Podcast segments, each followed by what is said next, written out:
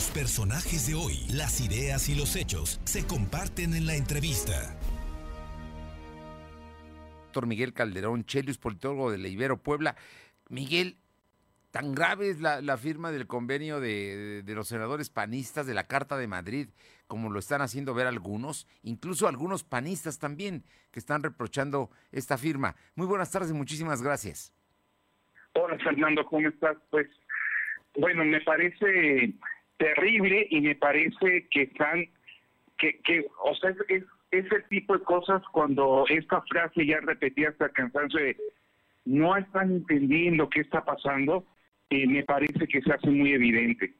Eh, para empezar hay que decir que los totalitarismos eh, son se dan en el capitalismo, en el comunismo, eh, no, no, no, no tienen identidad en ese sentido.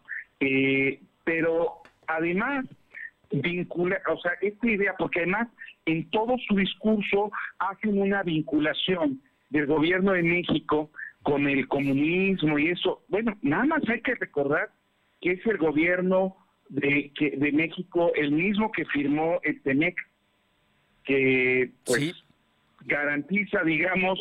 que este país está en una lógica de eh, encartado con la economía norteamericana que creo difícilmente la puedan este, catalogar como una economía comunista o una cosa por el estilo. Eh, me parece que están muy, eh, están perdidos porque están además aliándose con el mismo partido que, por ejemplo, ha insistido en reivindicar eh, la, la conquista española, o sea, la llegada de los españoles en particular a, México eh, o a los territorios que en ese momento, eh, que después formarían México, la han reivindicado como una conquista, como una gesta heroica y en un momento en donde por lo menos una parte muy importante de los mexicanos eh, cuestionamos la forma en que fue esa conquista, ellos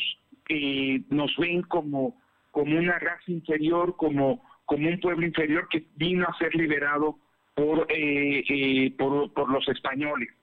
Entonces, eh, es el mismo grupo que ha fomentado esta idea del PIN parental, que es justamente una iniciativa de para evitar la educación sexual en, en las escuelas. en fin, tienes una serie de cosas un partido político como Vox en España que está catalogado de ultraderecha y de repente los panistas eh, o una parte de los panistas, para ser justos, eh, firman una carta y se identifican con este discurso de ultraderecha eh, cuando en México, pues justamente cosas, las cosas que se están discutiendo es la enorme injusticia social, la desigualdad, la pobreza y donde las, los distintos liderazgos políticos pueden tener diferentes uh, rutas para enfrentar el problema, pero parecía que todos estábamos de acuerdo en que este tipo de problemas eran los que aquejaban al país. Y no pues esta cosa del comunismo que suena a un lenguaje de los años 70 más que a un lenguaje eh, actual, ¿no? Eh, me parece que están muy perdidos, no están entendiendo, esto los aleja de, la población y no es sorprendente en ese sentido que distintos eh, políticos y líderes panistas se han deslindado rápidamente de esta firma que los convierte en lo que el presidente ha dicho todo el tiempo, que son la ultraderecha. Y entonces al firmar esto, al asociarse con este tipo de partidos que están considerados como racistas, fascistas en Europa, pues el PAN, o esa parte del PAN, se reafirma efectivamente como de ultraderecha. Vaya, hasta Felipe Calderón se deslindó, que, que, que, que muchos lo consideramos muy a la derecha, ¿no? Y para que veas, hasta él dice, no, no, no, con esas ideas de Vox no tenemos nada que ver. Eh, sin embargo, un grupo muy amplio de los senadores eh, eh, panistas y, hay un senador priista firmaron esta carta, lo cual eh, me parece que es muy grave porque está totalmente fuera del contexto de la discusión política mexicana, de la realidad política, de los problemas que tenemos, y sí eh, lo suscriben, se suscriben a, un, a una ideología y a un, y a un discurso muy, muy eh, eh, racista, muy discriminador, en un país como México me parece que es darse un tiro al, al pie como partido político y como representantes políticos eh, de estos senadores. Eh, están, digamos,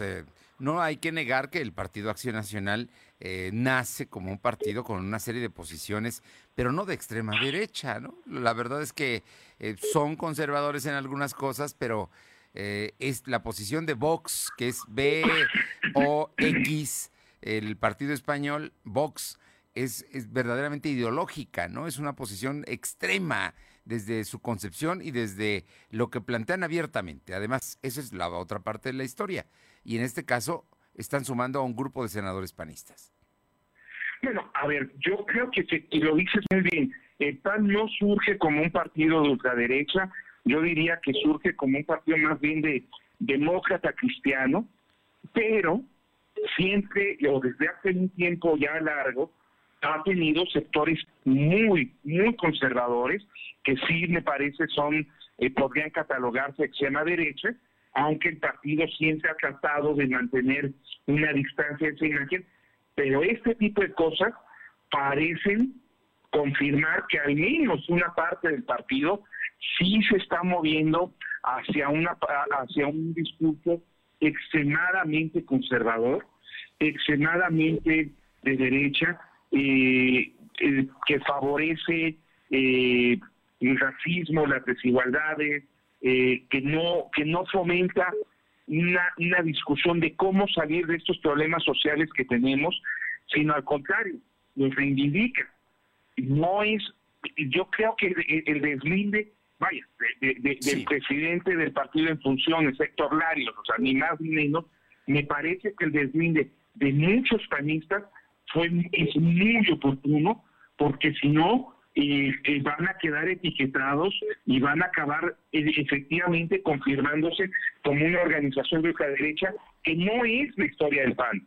Es historia de una parte del PAN, pero no es la historia principal del PAN y me parece que, que cometerían un error al, al suscribir esto, que algunos senadores panistas sí lo han hecho. Y bueno, entre ellos ahí aparece Lili Telles que, que francamente uno dice, a ver, ¿cómo pasó de estar eh, apoyando a Andrés Manuel y ahora apoyando una, eh, firmando una carta que la asocia a la ultraderecha? Este es un, o sea, es un movimiento ideológico eh, gigantesco en, en un par de años. O sea, es increíble la irresponsabilidad de muchos de estos actores políticos que yo creo ni siquiera tenían claro lo que estaban firmando. Bueno, la senadora poblana Navarro también lo firma, ¿eh? ella, ella también firmó. En fin, más allá de, de todo este, estos detalles, sin duda creo que lo más importante es que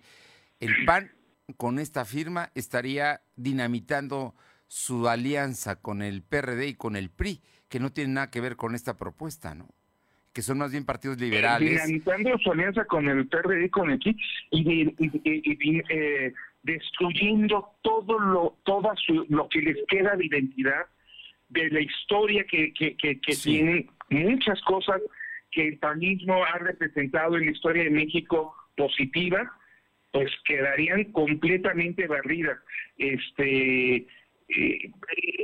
los partidos políticos eh, todos tienen problemas serios de identidad, incluyendo al PAN, pero el PAN tiene una historia que, que, que no, que, que es una tristeza, que con esa historia eh, haya un grupo tan amplio de panistas que estén dispuestos a, asociarse con eh, fuerzas políticas como Vox, que insisto es un partido de ultraderecha, fascista, en España, ¿no? además, con, realmente con un discurso y con una cosa que está fuera del lugar de la realidad mexicana, eh, totalmente, ¿no? Pues mira, yo, yo sí creo, como bien dices, el PAN tiene una historia, conocemos tú y yo a muchos de sus militantes, podremos no coincidir con sus puntos de vista, pero son respetables, son gente demócrata que finalmente en los últimos años ha tratado de correrse más al centro, pero hoy de con una firma se está yendo al extremo. Pues sí, o sea, a ver, y, y esta es la historia de todos los partidos, o sea, yo creo que tiene una historia muy reivindicable el PAN y también tiene una historia y que no es tan reivindicable, también ha, representado en distintos momentos posiciones y posturas no muy defendibles, pero eh, esto sí los lleva al extremo. Eso es parte de lo que es el PAN, ¿no? Y es también parte de la crisis ideológica y política que tienen los partidos. Como se han convertido en maquinarias para ir a las elecciones y se han olvidado de sus idearios, de su doctrina, no solo el PAN, todos los partidos tenemos estas concepciones. Eh, digo, eh, eh, que vemos en el PRI, que vemos en Morena, etcétera, ¿no? Que de repente vemos personajes que decimos, ¿cómo es que este personaje está en este partido si va en contra de lo que se supone que representaría? Eso, esa crisis, que además me parece muy acentuada en el PAN, es se,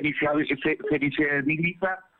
muy bien en este momento con la firma de esta carta de, Madrid, que es, eh, es una joya eh, impresionante, pero además los asocia a otro tipo de posturas que Vox ha venido manteniendo eh, y que me parece incluso lastiman la identidad mexicana, independientemente de, las posturas que tengamos eh, eh, sobre muchas cosas, el lenguaje, la forma en la que ven a, México y al resto de, América Latina es una imagen de, colonizadores, de, conquistadores, están reivindicando esa imagen. Eso también va en contra de, la identidad eh, esencial de México. Me parece muy peligroso felicito realmente a los panistas que se han deslindado de esta firma porque me parece central que no se hunda todo ese partido en este tipo de, de, lógicas, ¿no? Pues ahí está, creo que sí, muy, muy importante en este momento esta reflexión en esta coyuntura que se está dando y por la forma en la que incluso el propio presidente le dio pie para decir que son casi fascistas la gente del PAN, lo que también dista mucho de ser cierto. Te agradezco mucho, como siempre, doctor Miguel Calderón Chelius, politólogo de la Ibero, estos minutos que, nos dan luz en torno a este tema. Te mando un eh, saludo, Fernando, y estamos al tanto ahí, cualquier cosa para comentar cómo van dándose los acontecimientos políticos aquí en Puebla y en el país. Te agradezco, como siempre, muchísimo y te mando un fuerte abrazo. Buen fin de semana. Un abrazo, hasta luego. Gracias.